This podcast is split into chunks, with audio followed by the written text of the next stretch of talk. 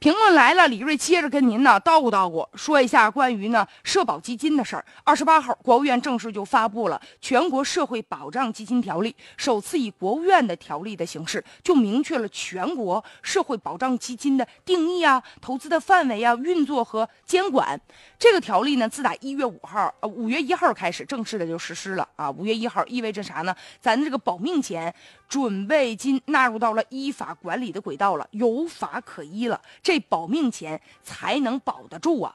不少人现在就将这个条例的出台视作是什么呢？大规模入市的一个信号。其实啊，这个全国社会保障基金与社会保障基金还不是同一个概念啊。现在目前呢，咱们这个人口老龄化呀，所以说养老保险等等社会。保障支出的补充和调剂，目前确实这个基金也是一种啊准备和补充。据统计显示，截止到去年十二月底，基金规模已经达到了一亿五千零八十五点九二亿元。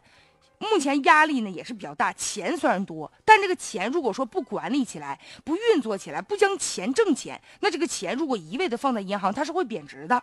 所以现在也提出了更高的要求了。这个条例在各个方面都做出了明确的一个规范了。在资金的筹集方面呢，在条例就规定了由中央的财政预算来拨款，国有资本来划转，基本资金的呃基本。金的这个投入收益啊，还有等等相关的一些规定，现在都有明确的一个配套的一个规定了，而且同时呢，也需要多部门配合协调去完成这个工作呀。所以现在呢，有法可依了，咱的保命钱才能保得住啊。